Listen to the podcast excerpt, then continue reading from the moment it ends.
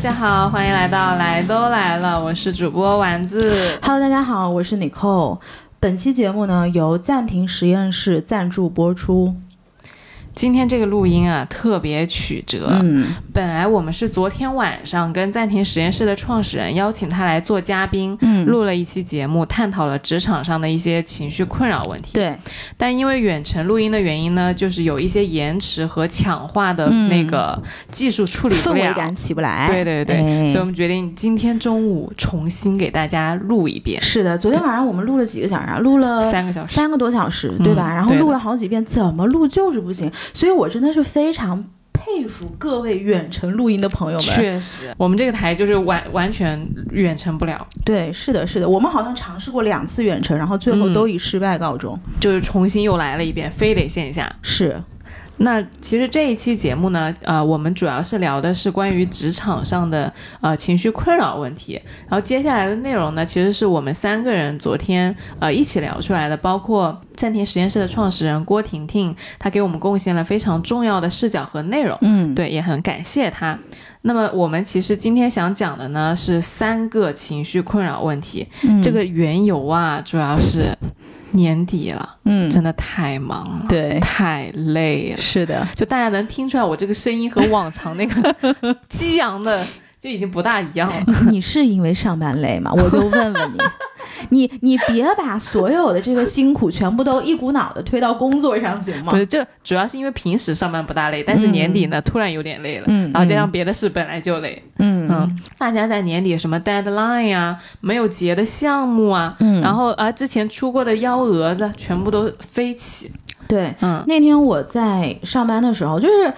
你知道，大家有你偶尔过着过着，你会忘了现在是几号，嗯，然后我就瞄了一下那个日历，我发现已经十一月二十号了，然后我整个人都不好了，我就突然想到我年底的那些年终总结、团建、年会，然后还有很多事情必须要在这一个月之内处理完，然后我就静坐了十分钟，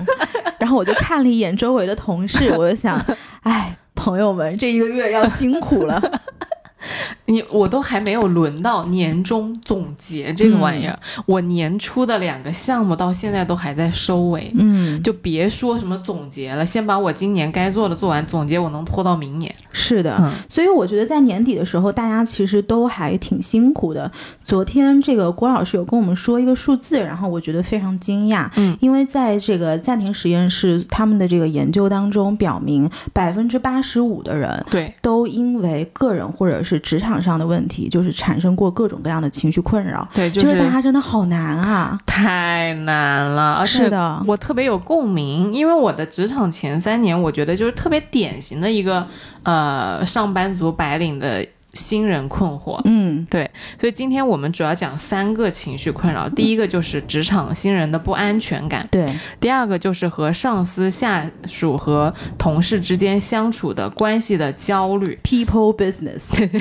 就是你最 care 的那个部分。对对对对，people。business，啊。然后第三个呢，就是在呃工作中遇到了困困难的问题和卡点的时候的暴躁，嗯，就是我。对对，对对对，那我们现在讲这个不安全感，啊，就是刚刚你提到，呃，百分之八十五的人都有职场的呃情绪困扰和个人发展问题。其实我在前三年呢，就是呃非常。痛苦，我那个职场上的个人发展和我嗯对于工作刚接手的这一趴的那些，呃，每一件事情的谨小慎微，嗯，每天都生活在一个很紧张的情绪里。他做错事儿，对，因为我当时的概念就是我是一个新人，我要在我的呃团队和领导的印象里留得一个非常好的印象，我要让大家认可我。嗯所以每天我都像在接受考核，我接的每一份任务都在像写一个答卷。就是你心里面会有一个分数，今天我这个事儿交上去了，领导给我打几分，，对，嗯，然后我自己到底满不满意我这个分数，就每天都在像做考试一样。然后如果一旦出了一个小问题，我觉得哎呀不行，就我怎么能没有注意到这个问题？我怎么嗯这里还犯了一个小错误？嗯但其实我的团队是一个非常包容的团队，嗯就是呃，就算是你做错事情呢，其实领导就是他不会说，哎，你怎么这里做错了？他甚至不会使用你犯错了这种表述，嗯他会觉得说，哦、那你这里是不是可以改一下？嗯，对，所以我是当时就是一直陷在一个自己的对自己的苛责里面，但是外部没有人在说你做的不好，大家相反都一直在说，哎，你就学得很快呀，上手很快，做事情效率很高啊什么的，一直在夸。但我就啊，不行不行不行，我不行我不行，这样子。嗯，就是你让我想到最近我不是在训练狗嘛，嗯，其实哎，不是，这是这是 related 的，就是我怎么跟你说啊，就是 Marco 是一只很难驯很难驯服的狗，然后有很多人跟我说说你一定要去打它，嗯，你要给它 lesson，你要让它知道痛，你要让要让他知道害怕，他就会认你这个主。嗯，可是到后面我问了很多，就是包括国内的朋友，包括国外的朋友，然后其实最后我得出的结论是，这跟每个人的性格是有关系的，就是跟每个狗的性格是有关系的。有一些狗狗它可能就是比较 needy 的性格，嗯所以你不能够去这样去打骂它，你用这种方式去驯服它是不对的。嗯其实你反而是应该用一种正向教育的方式。然后到后来，我的结论就是，其实我更倾向于对所有人的或者是所有生物的这个教育，是以一个正向的方式去激去去鼓励他，这个会得到更好的一个效果。是。所以其实现在包括在职场上，比如说有一些我的后辈们，然后来问我一些什么东西的话，其实嗯。我都是倾向于给一个正向的反馈。是的是的，对的，但是我而且我就有一个观察是，职场新人其实很多时候会因为自己做错了一个什么事情而上纲上线到对对，自己能力层面的事情，这个其实是很可怕的。嗯就是你想在这种情况下，如果他已经责备了自己一次，你作为上级，你又去责怪他一次，的对的，其实这个东西真的是对新人来说打击非常非常大。是的是的。久而久之，他的不安全感就越越来越强。对。你这个让我想到，也是我们部门最近来了一些新的小朋友嘛，就小伙伴，他们有时候会来问我一些事儿，就是我就看到当年的自己真是一样一样的，嗯，但我也从来不会，我就突然明白我的领导和我的前辈。看你的时候的，那个就为视什么角，对我那么 nice 了？嗯因为真的你就不忍心去给他们说你这样做不对的，嗯，你一定就是说啊，那你可以尝试一个方法，或者说你可以这样这样想一下。其实言下之意就是你这样做不太合适，但是我们会引导的那样去说，就是因为其实你都看到当年的自己，嗯，对，哎，那你说，如果就真的是有那种职场上的新人，他碰到一个非常苛刻的老板，就他如果就是打骂方式的 教育，你说那这个不是很尴尬吗？那么就是非常被动。但是不是？其实我觉得就是在这种情况下，如果我们单纯给一个解决方案，说你去嗯辞职，其实也不是一个很很负责任的方式。对对对对，对，所以我的我如果如果我是在在这样的情况当中，我可能会去跟领导说，呃，我的这样的一个心理状态，嗯可能我嗯作为一个职场新人，我是很不安全的，所以我希望领导能更多给我一些正向的鼓励，而不是说每次都用这种很苛责的方式。就是我可能会选择一个主动的沟通，是但是这种。呃，语言上要怎么去表达，就是可以根据每个领导的性格去组织一下。这个可以尝试。嗯，然后你刚刚在讲，其实我脑子里啊，真的马上就反映出来，我们有一些呃朋友说他们的律所呀，就是律所的很多合伙人其实蛮苛刻的，嗯，我他们就会我听过的，我没见过，就说直接把文件扔到你脸上来的那种。对对，对，然后哎哎，以前我有一个朋友，他是在民企，就是自己呃怎么说，可能朋友家里开的公司，嗯。然后呢，他就下楼的时候看见他们公司有一个那种类似于像办公室主任，你理解为办公室主任吧，嗯，然后就直接把那个下属交来的文件扔在了地上，然后就说你把这个拿出去给他重新签。我这已经不是听过第一次了，就在律我觉得这个所里面，侮辱性极强。好可怕，真的很可怕。啊！但就所以你刚刚说去沟通嘛，我就马上浮现出了那样子的合伙人的场面，他可能会说。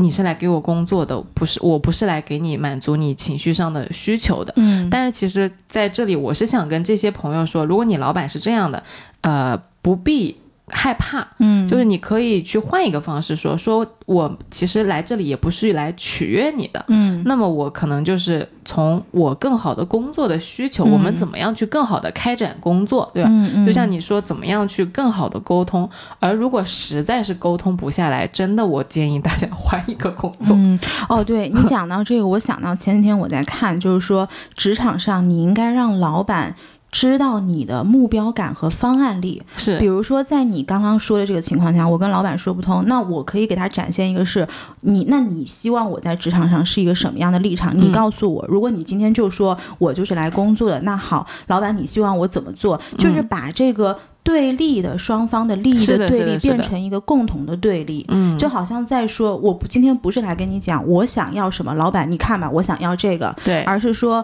我想要这个，老板你想要什么，我把它转换为一个共同的目标，哎我们一起往这个地方走。是。嗯而又说到犯错这个点呢，我觉得昨天那个婷婷给我们提供了一个特别好的视角。嗯我不是在跟她说我特别紧张犯错这个点嘛，她提了一个理论，说在心理学上有一个理论叫做 这个我真的是 印象深刻。听到我就笑崩了。嗯他说就是为什么呢？就是只有死人才是不犯错的。你你活着，然后你犯错了，嗯就你可以理解成说，那活人总归是会犯错的。嗯我这样一听，我觉得心里真的舒服超多哎。嗯，就我我犯错了，就正常啊，因为我是个活人嘛，对吧？嗯嗯，然后那这个样子的话，就会看待错误的心态更平和一点，嗯。而不是一个说啊我犯错了怎么办，不得了了，就不应该，就你的第就是什么默认值啊，嗯设置值嗯嗯就是出厂设置，是我、嗯。我是会犯错的，而不是我是不能犯错，就你把那个默认值调一下。对对对，然后，而且婷婷昨天提到一个点，就是说她其实对于犯错其实挺开心的，嗯。因为她觉得说，那我犯了这个错误的话，我马上就知道了，我下一次就不会了，这是我迭代的一个过程，是一个 debug 的过程。，对，是一个做实验的过程。是，就像他可能来投放我们的播客，那这一批他要去试一试说，嗯。啊怎么样效果会比较好。对，啊、所以我就觉得，诶，其实把它看作一个实验，那我就像我们很小的时候，我突然想到了那个爱迪生说的话，啊，说那个什么，我做了什么一千次实验，就有九百九十九次不成功，但是嗯我并不觉得那是失败，嗯，都是在为那最后一次做铺垫还是啥？就他那个逻辑就是，哦你前面的失败都是为了最后一次做累积。嗯嗯，哎，你记不记得，就是我们在呃，就是以前比如说碰到那种很不靠谱的合作方啊，然后我们就会说，哎，算了算了，这个事儿小成本看清一个人。对，但实际上，这个逻辑你放到职场上来说是一样的，哦就是你小成本犯错。是你想，如果是你在新人的时候犯的错，其实是很容易被修正对的，对你。新人你接触到的那点工作，那算个啥呀？就你能，老板能交给你，他肯定是控制了那个对风险，就是你做做毁了、做烂了，老板也能收场。对。对，但是当你到了一个比较高 level 的位置，你这个犯的错可能不一定就是你公司层面要承担了，就是他嗯他其实很难收场了。是的，是的。所以我觉得对于职场新人来说，早犯错早解脱。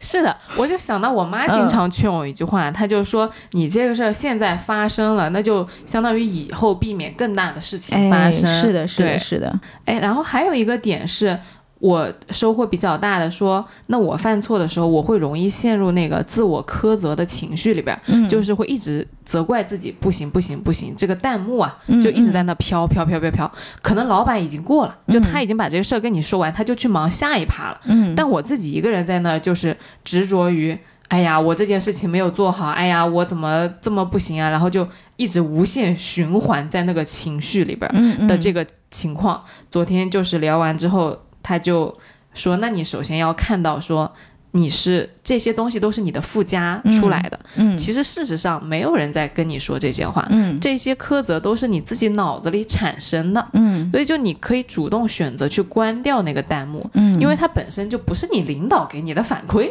是啊，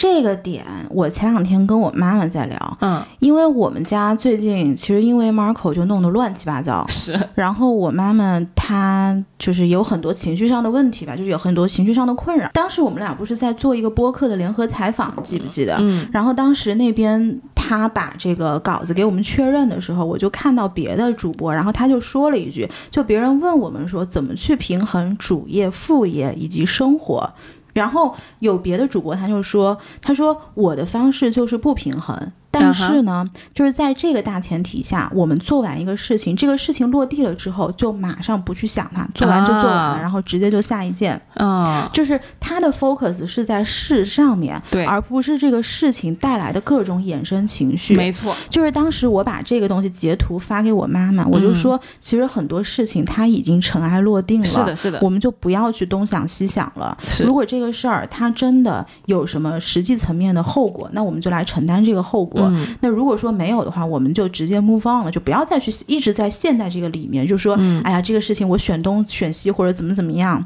这个弹幕就不要再飘了。不要再飘弹幕了。其实它这个内耗的过程真的是让人挺不愉悦的，而且它很耽误事儿。是，嗯，但是我跟你说，这个飘弹幕不是你自己想关就能关的。嗯，我真的特别希望我脑子里有一个开关，哐的一下，所有的想法就不要飘了，对静止，嗯停住。嗯但这个是要练习的，嗯就所以这个解解决方案还真不是说一句话就完事儿，嗯，但是起码给大家一个视角，就是意识，，对，就是你嗯。得意识到这不是事实。嗯，你的领导没有跟你说这个话，嗯。外界没有给你反馈这个话，嗯。你这些自我苛责情绪真的都是自己的脑子里衍生出来的。是，对，当你意识到这些事儿都不是外界的声音的时候，嗯，你其实可以尝试慢慢的练习把你的弹幕关掉。对的，嗯，然后随着我这个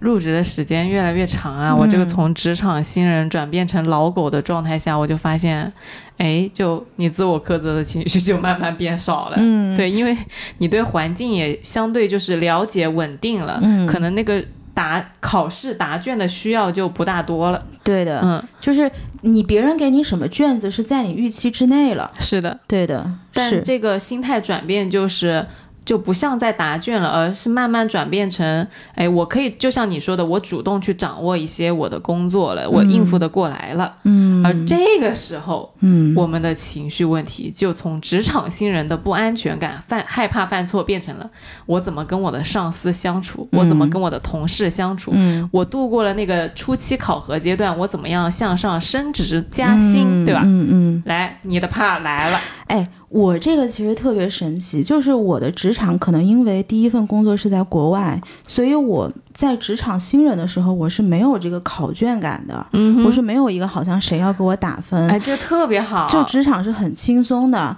所以就是在很长的一段这个经历，里面为什么，国外不打分吗？他打分，但是他不会给你制造一种职场上的紧张感，这个跟哦你上司的痛调或者是跟你团队的痛调都是有关系的。哦就在我们那边，其实就在以前啦，就大家更讲究。哎呦，自我审查很严谨了。我现在已经不敢瞎说话了。那天我们在那个 JustPod 上面不是说了一句我们谨言慎行，然后被他老师被人家笑讽死了刺。说啊，你谨言慎行的啊。播客界最不谨言慎行的两个女的。对的，是的，就是以前在国外的时候，其实还是比较轻松的，就是大家可能把这个事情说清楚了就可以了。嗯哼，所以在很长一段时间，我是没有这种职场的心理负担的。嗯然后后来我就带着这样的职场习惯，我就回国了嘛。嗯然后我就记得，在我们这个公司里面，我一开始用了这种延续的方式来跟大家相处，然后就的确是吃过一些闭门羹，也碰过一些壁，然后大家就觉得说这女的怎么这样啊？哎就是职我记得场上没大没小 我记得你好像说你回国的时候坐在你领导的办公室里边的桌上，领导办公室桌子上。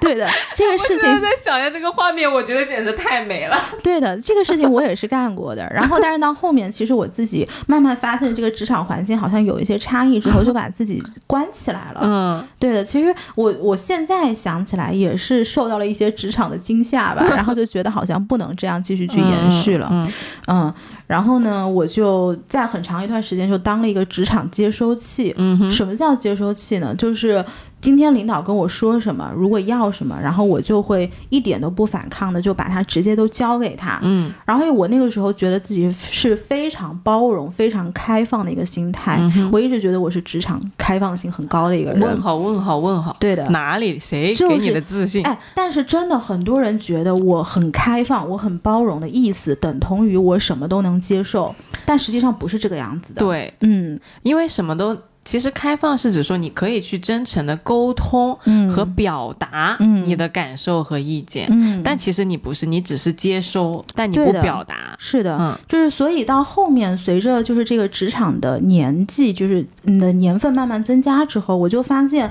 的确跟领导走得近的那个人是可以，呃。怎么说？就是在需要资源支持的时候，能够更容易的去开口，哎更轻松的去开口，或者是跟领导走得近的那个人，如果两个人比如说能力等同，他领导可能会把这个事情交给跟他关系近的人，对吧？但其实某种程度上，领导也是你的资源，他并不是你的天花板，是的某种程度他是你的垫脚石。是的，对，所以就是在职场上，我一直在呃困扰我的一个问题，就是说你怎么样去做那个向上管理？嗯嗯，这个词不是在过去的几年也是非常火嘛就？被滥用了嗯都。是的，是的。然后其实我做的第一步就是把这种假开放性变成一种真的开放性。嗯对，因为就像你之前说的，他说什么是一个呃真正的开放性，就是我能够接受别人的这个建议、智慧或者是感受，嗯，然后在我自己的这个系统里面去过一道，对，然后以一种更优的答案再输出。是的，这才是一个完整的沟通链，对，就是你要么就是说，或者要么都是听，这个都都是有问题的对的，对的，就不是一个双向和流动的过程。是的，就是我为什么会去做这个事儿呢？是因为有一次在走廊上，我跟几个朋友，就跟几个同事，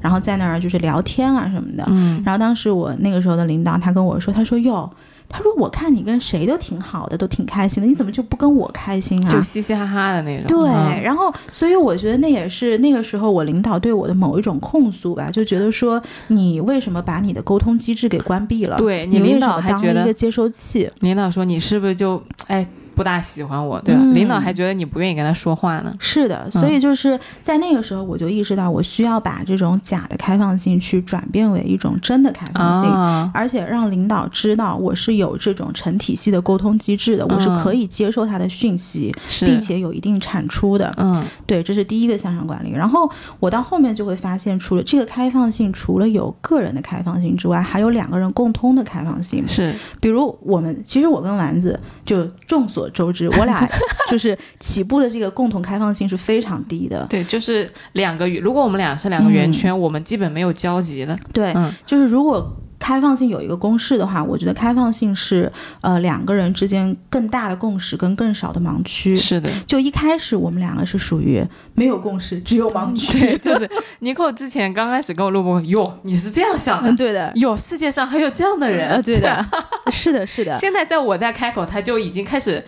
比我自己更知道我自己在想什么了。哎，嗯所以就是你说这种呃共识的扩大跟盲区的消除是怎么来的？就是在我们的两年之间的录播课的不断不断的沟通，不断不断的袒露心声，我越来越了解你，你也越来越了解我，所以到后面我们就变成越来越能够谈得来了。是的，是的但。是其实这一套理论，我后来觉得也应该用在职场上，就是我嗯觉得每一个下属都要想办法让领导对你，或者是他们尝试着跟你说，嗯多多少少说一些真心话。是，嗯，哎，你这个让我很有启发的点是，我过去也跟你一样是一个拒绝跟领导沟通的人。嗯我我的观念是，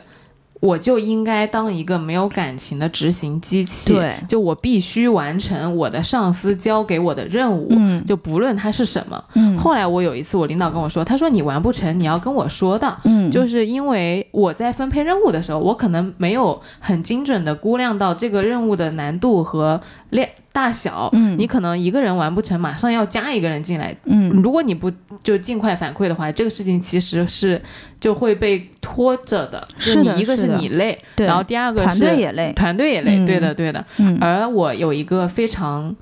痛的经验，就是我在前前几年不会沟通的时候，我自己不开心，我就会压着，而我就强迫我自己去完成各种各样的任务，即使我不喜欢它。嗯这个事情直到前今年爆发了。嗯就是我跟我的有一个那个领导来了一场非常深度的交流，嗯，这个 Nico 之前知道的，就是我真的那次沟通完了之后，我会觉得说我是打通了在职场上跟上司沟通这件事情。嗯。那个时候我是借了另外一个，就是像有点像导火索和爆发点的。那个时候压力特别特别大，确实是很忙。我就跟我领导说，我说我太累了，我要休假。然后我领导就说你就是，他就问我为什么要休这个假，因为那个时候人手不够。然后他就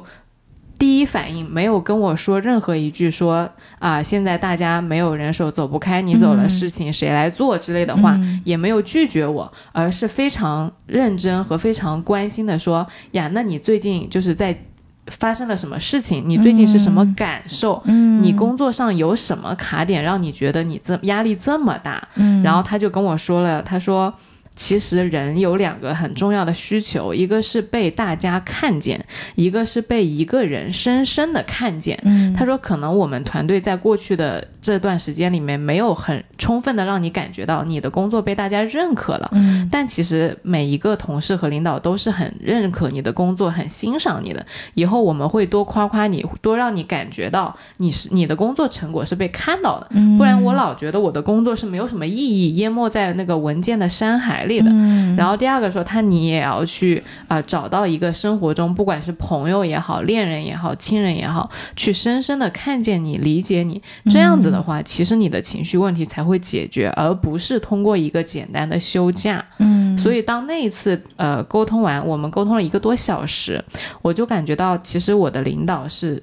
在支持我这个人，而不是我在职场上一个没有感情的对对做事机器。而就像你说的那个那一天，我才真正的也去跟我领导讲我的感受。在之前，我都是拒绝跟他讲的。我一直都觉得说，我只需要完成你给我的任务，而多余的事情你不需要知道，你应该也不关心吧？但其实他是关心的，嗯，对，至少他让你感觉他是关心的。对的，对的，因为如果他不关心，其实就直接导致了。你这个员工就是工作状态就不太稳稳定，嗯，因为他知道要关心你整个人，而不是只能用你那一 part，嗯，对，所以在那个之后，我就会就你刚刚说那故事，我就体会比较深刻了，就是聊完之后，他其实不管是你的上司还是员工还是下属，其实都要两方。敞开心扉来沟通你们的感受和对这件事情的看法。嗯，对，我觉得这个前提是，其实领导是认可你的能力的，因为当你在讲的过程中，我就在想，如果是我有下属是非常情绪化的，其实在我这边，我的一个。第呃非常功利的一个衡量就是，首先他是不是有能力。嗯，如果有能力，我就去疏导你的情绪，因为我知道你能给团队带来更大的效果。但是如果你没有能力的话，可能我就会这个 part 省略掉。因为如果说你都很忙了，那你可以想象你的领导也是比肯定比你更忙。所以就像那天我们其实有在听友群去问嘛，就是说大家有一些什么样职场上的问题。嗯，然后有一部分人他就提出了向下管理这件事情。然后就说，因为他们的团队其实，在很长的一个时间里面是要跟不同的人去打交道的，而且这些事情可能是非常复杂的。但是每一个人在面试的时候，虽然可能我们在职场上会做性格测试也好，会有一些基础的笔试也好，可是你觉得这些性格测试不就那么几类嘛？大家是傻子吗？就是大家想，你说职场上需要什么样的员工是最佳的员工，谁心里不知道呢？你就按照那个方向去填那些那个问卷调查不就行了吗？但实际上在职场上，只有真正的碰到压力、碰到事儿的时候，你才知道这个人的承受能力在。哪儿？嗯，所以也有听友提出来说，如果真的团队里面有非常情绪化的人，你作为领导，你去。把他们那个毛给抚顺，是其实是很内耗的。它有点像是我把我的气，然后就是你们那个武功里面，就是我把我的气输送到你的身上，就是有点这意思。所以他也非常困扰，说如果情绪就是在团队里面有很情绪化的人，这个时候应该怎么办？嗯，所以你如果要我来回答这个问题，我就会觉得非常功利的。你看这个人，让你去抚平他的毛，你值不值得？是的，是的，对的。因为其实没有统一的答案嘛，就是每一个 case 都是人是千差万别的，你不能根据一个公式去说哦，那下属情绪化，我是不是应该开掉他，或者说我是不是应该拒绝跟他沟通，还是我要哎尽力的去抚平他情绪？其实每个人都是不一样的，嗯，而且根据你团队的需求和目前的状态和那个人的状态和你的状态，这因素是很多的，对。你只能说我们。就是给大家带来一个视角，说你可以去双方坦诚的沟通，会有一个很好的效果。嗯，但不是说每一个人在每一个时刻都要这样。可能有时候你就是静坐，像 Nico 那样 静坐十分钟，你可能就带来了内心的平静。你让我想一想，对的，是的，是的。而且我就觉得很多事情其实不是要当下解决的。是就比如说，我们这个团队现在真的是有很紧张、很紧急的事情。你说有一个团员，或者是有一个下属，他特别的情绪化，嗯那 OK 没问题，马上换人，下一个人顶上，哎，没错，对吧？对你人是可以，你人是灵活的呀。对那我肯定是先就事儿啊。我们来这是工作的，这个嗯不是一个心灵健身房。如果要去心灵健身房，请去暂停实验室，没错那个是他们解决的问题，对对吧？对就是如果说这个事儿很紧急，那先就事儿。如果说在这个事情之后的话，我们可以嗯找到一个空余的时间来去抚平这个。呃，下属的这个情绪，或者是有一次深是比较深的长谈，你这个有确实也让我想到我那一位领导，他另外一个工作习惯就是嗯。特别流动，就像嗯。水一样，它不会卡的。就比如你今天跟他说我完不成这个项目，不管是因为什么原因，就算是比如说情绪化的话，他会觉得说 OK 哦，那你现在情绪不稳定是吧、嗯。O k 我换一个人，嗯。然后这件事情马上接着处理，他就走了，嗯，他不会在原地跟你说，哎，你怎么情绪不稳定？你不应该这样。对。对，不要去 judge 这个人，没有意义的。对的，对的，嗯。就是其实婷婷昨天提了一个观点，我觉得特别好，就是在于不管是员工自身还是老板自身，你都不要陷到那个情绪里去，嗯。你也不要对你产生的情绪去做评价。是。你有情绪就是有情绪，嗯，这就只是一个事实而已，对，不要再。对这一道东西做一个，哎，我怎么能这样呢？我不应该这样啊！不要飘弹幕。对对对，哎不要飘，不要飘。嗯你这个时候，比如说暴躁，嗯，那你就是暴躁。对对你发出来了，你就是发出来了，嗯然后去做下一趴事情。嗯领导，我观察我那个领导就是这样，不管是因为什么事情，马上特别快，你跟他说一个卡点阻碍解决，解决完了吗？好，下一件事情没了。嗯，对，甚至我觉得作为下属，因为我们刚刚讲的是呃向下管理嘛，那比如说我们自己如果在这个过程中真的是非常情绪化，其实你甚至是就像 recap 到我们前面说的那个，你应该主动去跟领导沟通，嗯就是说。比如说，我现在因为什么事情，我家里有事儿了，或者是我失恋了，或者什么，因为你像人总归是有情绪化的，时候，我们又不是机器，是的，对吧？是的，但是还是一个大前提，今天大家所有人到职场上，他是来干活的，对的是一起来完成这件事情的。嗯所以我觉得，作为下属，你其实你可以主动的去跟领导说，我最近的确是呃情绪有一些不稳定，可能会因为这个情绪问题而拖累大家的这个进度。嗯，那其实这就联系到另外一个问题，就是说在职场上，你可不可以跟领导 say no？、啊嗯，就这个某种程度上，就是你跟领导 somehow 是在 say no 嘛。啊，其实我觉得是可以的，但是，呃，在 say no 之后，你要提出一个呃叫什么 alternative 的，呃就是另一个选呃项，对另一嗯。个方案，就是说我知道这次是因为我的问题而造成了你要去处理我的情绪，嗯，那么下次我一定会因为某一个事情，我把这个人情还给团队，就是你啊不能是一个单向索取的一个角色。是你不然我每次不高兴，我就跟领导说啊，我今天不高兴了，那那你好了，你回家吧。对，就这个到最后肯定也不行的，所以我觉得很多事情都是人跟人的交往是要平衡的，嗯就所有的关系里面一定是要平衡的，而且是要花心思去维护的。是的，是的，嗯是的，就是甚至是是要感谢你的团队替你承担了当你因为其他原因没有办法承担的那部分的。嗯，对我，我之前就是我们要是请假呀，就请年假或啊，者你跟我想到同一个事情。对、嗯，你啥事啊？就是请年假，你会非常内疚，你的工作要其他人做嘛。嗯但我们领导是完全不没有这个情绪的，嗯他会说哦，你要请假哦，那你的工作，他一般就问一句话，你的工作安排好了吗？有人交接你的工作吗？嗯我说有安排好了啊，那你去吧，嗯没了，就这件事情又划过去了。嗯，每天我感觉他那个工作划那个工作就跟，哎，有一些人划听的一样，你知道，嗯就特别快。对，这个嗯是解决了下一个，这是其实这是一个非常好的工作习惯，这就是我之前说的，你不要就是事情做完就做完了，是下一个事情就嗯可以了。而如果我们同事有那种出差或者是别的项目出去了，我们要承担他的日常工作的时候，他回来都会给我们。呃，买一些就是吃的喝的下午茶啥的，就是感谢大家在我不断不在的这段时间里面、嗯承担了我原来的工作。嗯，就是他 take，他知道我欠了各位一个人情，对的就是这个意思。但其实团队嘛，每个人都会轮的，就是大家要表示一下感谢。对，对所以就是大家就说白了，就是大个每个人心里都有点逼数，就是这个意思。对，对，就是嗯，我是觉得说接受自己会出状况，自己不是个机器，嗯，那么同时也去在别人出状况的时候去承担帮人一些。家一把，哎，对的，嗯对的，因为终归是一个合作，是，对。嗯，而我刚还想到一个补充的点，关于领导的事儿，就是呃，我们昨天聊到的，在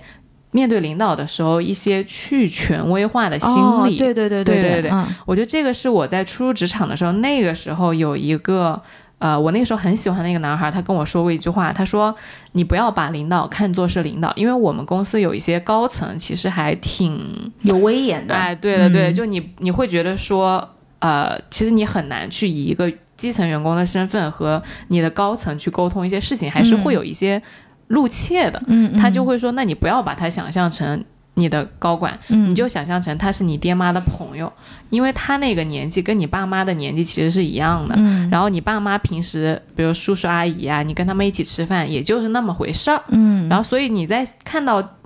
高管嘛，他下班也有小孩，也有下那个晚辈，也有晚辈的朋友，嗯，其实都是人和人的沟通。嗯那你不要把他那个光环、那个权威想得太重，嗯其实你的平常心就多一些。是对，就昨天婷婷她其实说到，因为他们家都是教师家庭嘛，就是我想到像我们这些普通的孩子，就这个权威感是哪儿来的？嗯是因为从小老师的那个角色。啊就你想，我们在学校里面就那真的是一个接收器，是就是老师说什么就就是什么，而且小孩的世界观是怎么构建的，其实就是父母跟老师一起构是建的，是的，是的。所以在那个时候，如果你对老师这个角色有一个非常强的权威感，他这个东西就会延续到你后面对领导，或者是对任何他能够在能力上 cover 你的人，嗯都会建立一个这样的像。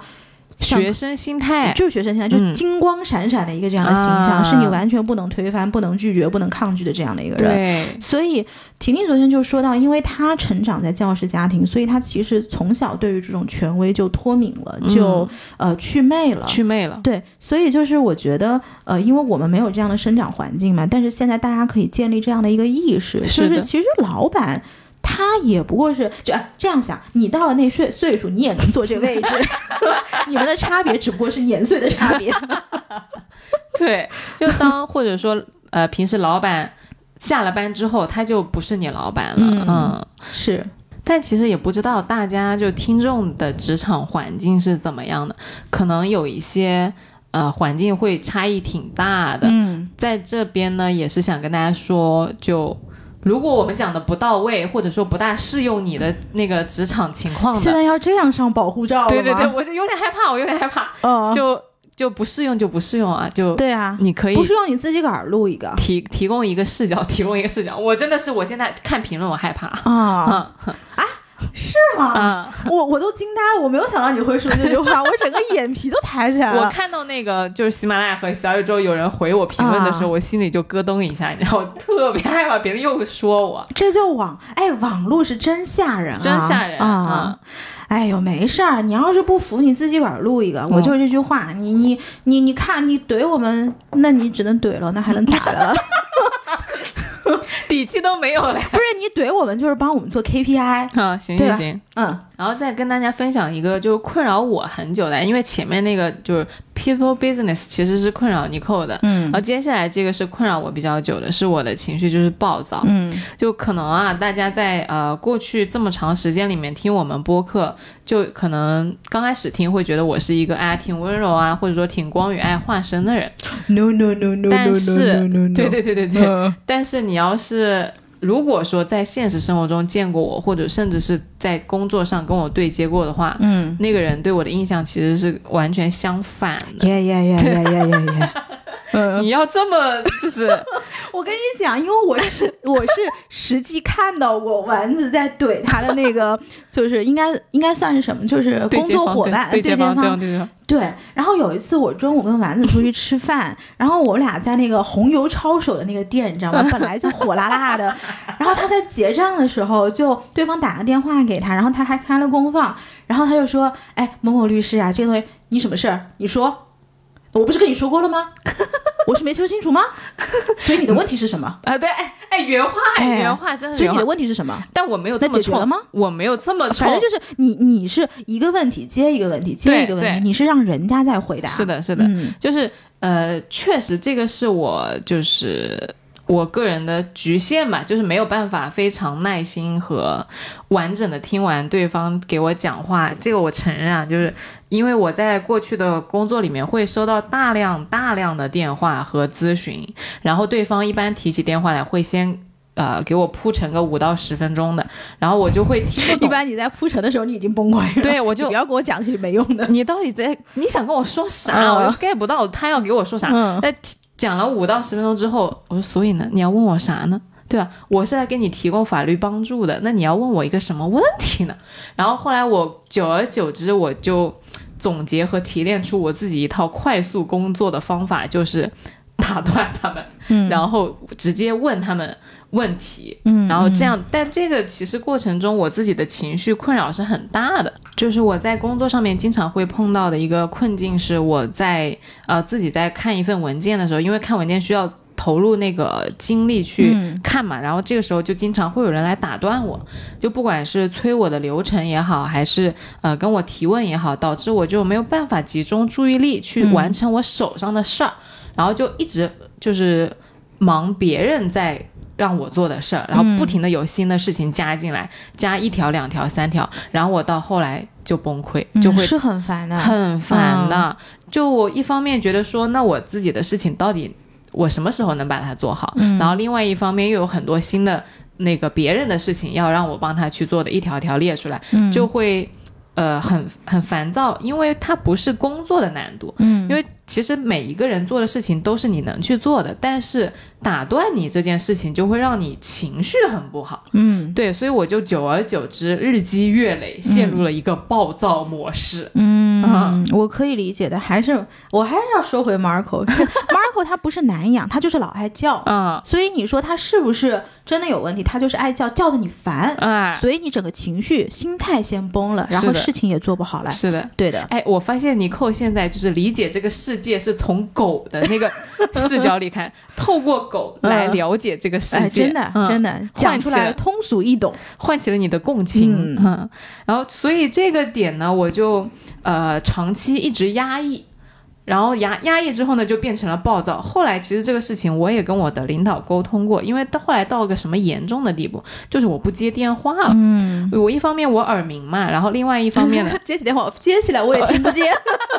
不是我会觉得说 他加重了我的情绪困扰和耳鸣的状况。嗯然后我就不接电话了，但是你找全全公司的人找不到你，他就只能去找你领导。啊，然后我领导就会跟我说，那你不能不接电话。对，然后我就跟他反馈，其实我的困扰是很大的，嗯，但他就不知道之前，因为我没有跟他沟通过。是，然后他那天就给了我几个解决方案，比如说你引流到别的同事那去，嗯。或者说你起码座机不接，你可以接手机啊啥的。但这个就一方面就是 cue 到了我们前一个说你要及时和别人反馈你的问题，嗯。然后第二个就是我的暴躁情绪，后来就在这不断的沟通中得到了一些缓解。嗯。然后同时，婷婷昨天给了我一个很新的视角，就是，呃，你如果说这个环境让你能够感觉到就是暴躁，其实它是一个相对安全的环境，嗯。因为新人是不大敢暴躁的，嗯。新人就就压抑，嗯，然后到了可能工作你有一定的积累之后呢，你会才敢把自己的负面情绪以一个激烈的形式发泄出来。嗯嗯，对。嗯所以这个时候，我就首先看到一个积极的场面，就是这个环境是允许我暴躁的。对，然后另外另外一个就是婷婷说，那你有些人暴躁，他是不妨碍你接着做事儿的，是的，而为了你自己的好处，你可以一边把情绪发泄出来，另外一方面不停手上的事儿。嗯而恰好我就是这样的人，就我一边挂完电话一边骂人，就是嗯这么简单的问题，难道不能自己先去做一个准备吗？然后另外一方面，我马上把他那件事情就处理掉了。嗯嗯，所以在这个过程中，我觉得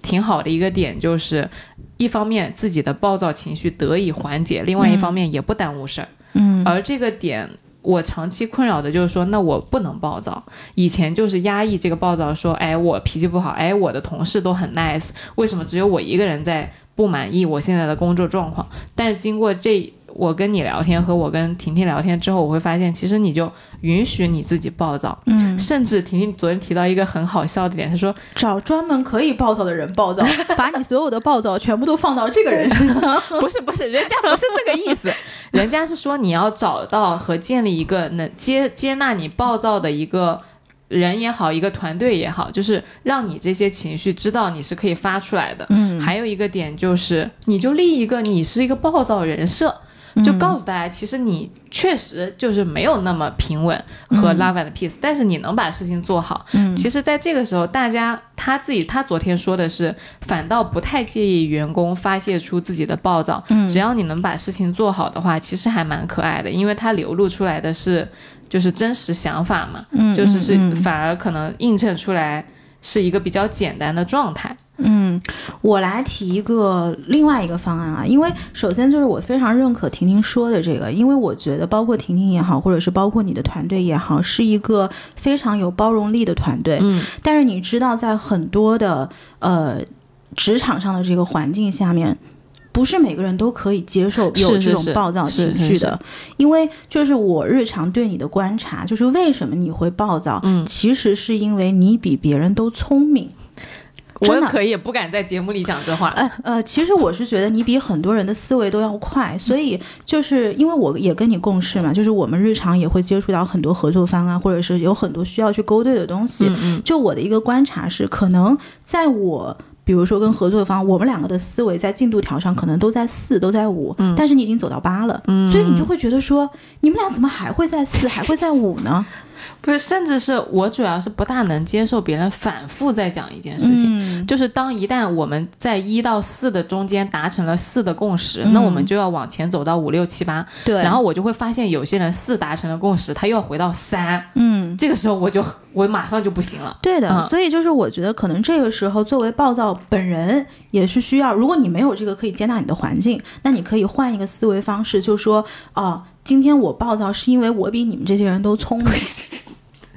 你就是你可你那没有办法，有的时候你只能调整你自己，也不是每个人都能找到能够接纳你所有情绪的这个人的。嗯，还有一个就是对于这个暴躁的人，因为可能对于像你们这种聪明的人是一种思维的惯性，就你老觉得你已经走到八了，是的，是的。但有的时候，在我的看来，其实你不是走到八了，你在走一个不同的这哎个衡量维度，你可能在走的是 A B C D 没 E 错 F 没错 G。我觉得这个观察很重要。对的，所以就是有的时候，我觉得作为暴躁的人本人，你也可以进行一个自我审视，就是我今天是不是真的走到八了？没错。如果我走到八了，那就是你们就是笨蛋，哎，那我就是聪明的，哎，那没有办法，就是因为你你想暴躁其实是一种情绪，就是你要做的第一步是把这个情绪给抚平，这是嗯我的一个就是作为跟心理学没有任何关系的人的一个就是局外人的看法。一个生活经验，对的，对我觉得你那个观察很重要。是我其实承认我自己是有很深的傲慢，嗯，就我会习惯性的觉得我是走在前面的那个人，但其实事实上可能大家就是两个语言体系，嗯就是双方没有理解对方，嗯而这个时候。我惯性暴躁，这个是我去需要就是观察和反思的点，就是我在后来呃，包括做播客，其实是一个很好的反馈的视角。就我发现，其实大家并不是所有人的思维都跟你是重叠的一条线，嗯可能两个人是两个世界，嗯而别人的世界也很有趣、很好玩，甚至别人在别人的世界里面做的特别的精彩，而你不是要别人来。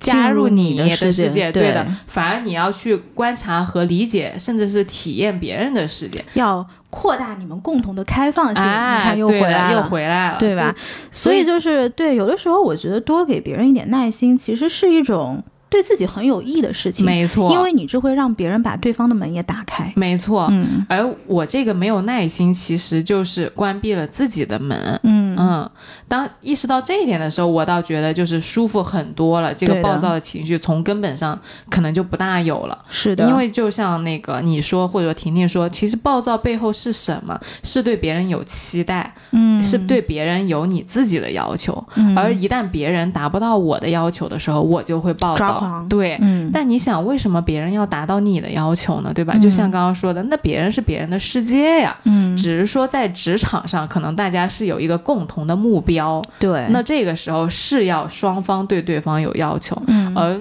这些所谓的心态调整也好，就是一个漫长的。磨合的过程。嗯，对，而且我会发现，就是越是就做得好的领导和同事，他耐心其实是很足的。对的，我很少看到一个特别厉害的、优秀的领导啊，他发脾气和暴躁的，是直接把门关上，就说这是你的问题，对的他对的。就反而会很愿意倾听每一个，嗯，就甚至是实习生的想法，嗯，他会觉得说，那我想听一下你们有什么不同的看法。嗯，对，这个真的是值得学习的。是没错，其实聊了这么多呀，我就有一个感慨，就我们节目做了八十多期了，第一次这么认真的聊职场。嗯其实并不是因为我们职场上面没有困扰，相反，你看我跟尼寇一聊，就到处哪儿哪儿都是问，题。是的，所以其实就会呃，今天来正视这个问题，就是因为我们意识到，不仅仅是我们，其实大家就是包括听友在前期征集问题的时候，其实大家都有非常多这样的困扰。是，对，而这些问题呢，我觉得有是正常的。而在我们之前和暂停实验室其实是合作过一期内容输出的，嗯讲到为什么周芷若很痛苦，是因为它是一个行动模式。嗯呃，为什么赵敏在那么多困难，就是有那么多阻碍的情况下，仍然还可以喝小酒啊、追张无忌啊？是因为它是一个存在模式。嗯就我就发现，其实这个能很大程度上帮助到大家缓解一些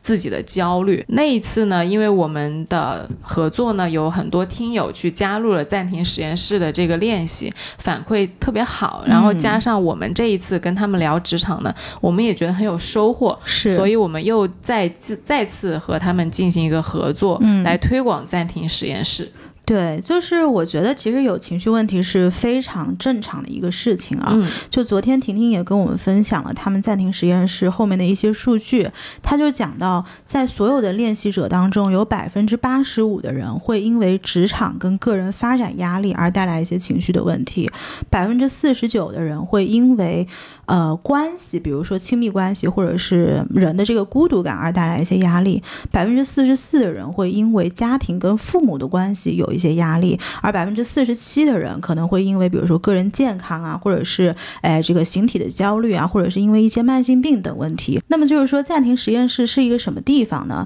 它其实是一个全科班心理学硕博团队创立的一个品牌，主要提供的是产品服务。它这个产品服务呢是全程都有真人专业指导的一个自助心理练习营。就其实这一类产品目前来说国内是没有的。就比如说我们现在如果提到这个心理学产品，大家可能会想到心理学的音频，或者是这个心理咨询。然后像暂停实验室这一类的产品，其实市面上是比较少的。那么大家怎么去理解这个产品呢？其实它很像一个线上的这种心理健身房。那么我们的心理状况其实是跟肌肉一样，是要通过不断的去训练，去进行这个增肌减脂的一个塑形，才能够让它变得更加的健康。这个理念其实我特别喜欢，因为我在陷入情绪困扰的时候，我经常会害怕我自己没有办法走出来。嗯，而他给我说，这个心理其实像生理一样，是可以通过增肌减脂塑形来变得更健康，我就会有一种啊，那我有救了，对就这种感觉。是的，啊，就只我只是没有练习，嗯我只是没有之前找到合适的方法。嗯而如果说能够找到专业的方法和专业的人去做这件事情，其实情绪困扰是可以被很好的安抚的。嗯，其实暂停实验室每一年都有很多新的学员在入营啊，他们基本上有一个统计是每一年里面都能够成功帮助到三万人左右，然后每个月加入行动营的这个新老用户在三千人以上。是我也是看到了有一些朋友或者说心理咨询师在推荐，然后自己上一次合作的时候体验过这个暂停实验室之后呢，觉得确实是对我们有帮助的一个练习。嗯，那给大家介绍一下这个训练营到底练的是什么？它是一套针对新人有统一安排的练习计划，叫做情绪减压二十一天练习，也就是正念书写行动。它听这个名字呢，你就知道它是维持在二十一天的一个练习。哎，练练两个事情，正念跟书写。然后，而且它这个我觉得比较好的是，它不是让你去学习的，也不是让你去碎片化的那个听一下就完事儿了的，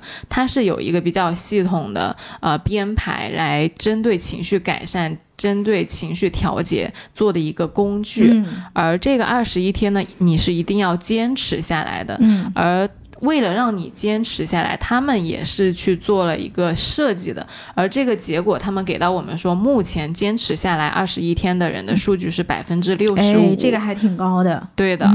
呃，所以这个团队他是比较懂说我们的困难在哪里，而想了很多办法帮我们去呃越过这个困难，来激发自己的动力的。嗯，是，基本上他们每天只需要花两个十分钟左右去做两件事情，这个就是正念跟书写。那么这所有的事情呢，其实都可以在手机上完成，这个就对打工人比较友好，而且我觉得这个时间呢，也是一个。自己和自己相处，来强迫自己休息的时间，嗯，你可以不要把它看作是你的任务，而是你的一次高质量的休息，嗯，呃，因为在这种场景下呢，它的作用是比较有效的。尤其是在情绪上头的时候呢，坐在位子上练习几分钟，就可以快速的让情绪冷静下来，然后头脑也比较清晰，就不至于做出让自己后悔的决定。嗯，就是在所有的朋友在入营之前呢，都会有一个非常全面的一个综合心理评估。它这个评估一共是有十一个指标，大概这个报告会在四千个字左右。就是大家通过这个报告可以全面的了解自己当下的这个情绪压力状态、情绪调节能力。心理资源初始值，那么在参与之后呢，他他会再测一次，然后就可以看到自己在纸面上的这个呃改善的程度。然后他们给我的一个数据就是说，平均每期群体改善数据是大概在百分之八十左右，也就是说。在参与了这个训练营、坚持完成的朋友，有百分之八十都得到了情绪的改善。不过这边也有一个 disclaimer 啊，就是昨天婷婷也跟我们说，就是暂停实验室它的行动营是可以同时跟药物、跟心理治疗、跟心理咨询配合使用的。但是如果今天我们的听友呢，有一些是重度焦虑、抑郁的，仍然是建议大家第一时间就去医院确诊。那么在你们这个情况稳定下来之后，可以通过这个医生的知情跟同意再来加入暂停实验室的这个训练营。对，也就是这个训练营，它不是一个在医用方面最优先的东西。如果你的情绪问题比较严重，肯定是首先求助于医院和专业的心理咨询师，对啊。然后这个呢，他们定价二十一天的训练营的价格是一次心理咨询的费用。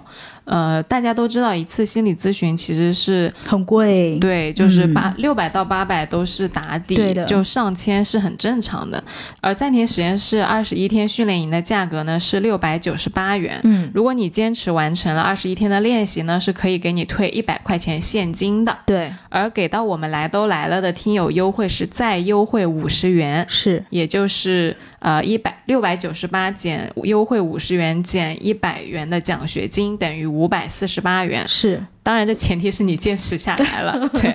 而考虑到呢，就是提对学生可能有的影响，因为学生朋友的压力是比较大的，嗯，所以推出了特别的学生价。嗯，就如果你在暂停实验室公众号回复关键词“来都来了”，学生价是可以优先领券，然后使用是减免一百五十元的。是对，所以想一想呢，如果说能够。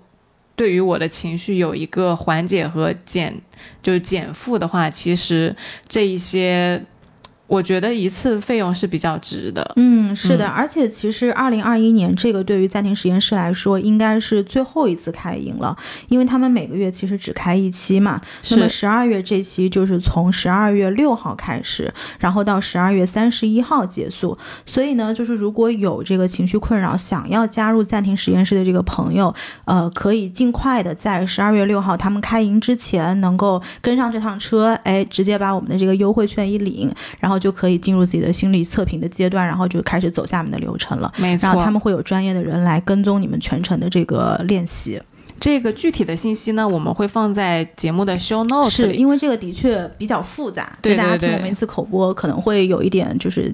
麻烦，其实你刚刚提到那个年末啊，我真的觉得挺感慨的。就一到年末，我就会疯狂读书，我就觉得我今年没有什么收获。然后年末真的是一个大家特别容易采取行动和加速行动的过程。是，嗯，那么就是。然后提到那个价格呢，我也可以给大家透露一下，就其实我们上次不是这个价，其实是提价了的，对对对。然后给到我们的那个优惠呢，就希望大家能把握住，在二零二一年的年底，就是能够比较有效的缓解自己的，不管是职场上的还是个人发展的焦虑。希望以大家以一个更好的状态去进入二零二二年。是，行呗，那就是今天就是这期节目所有的内容啦。也欢迎大家每周在小宇宙 APP、网易云音乐、喜马拉雅、荔枝 FM 等各大平台来收听我们的节目。我们评论区见，拜拜，拜拜。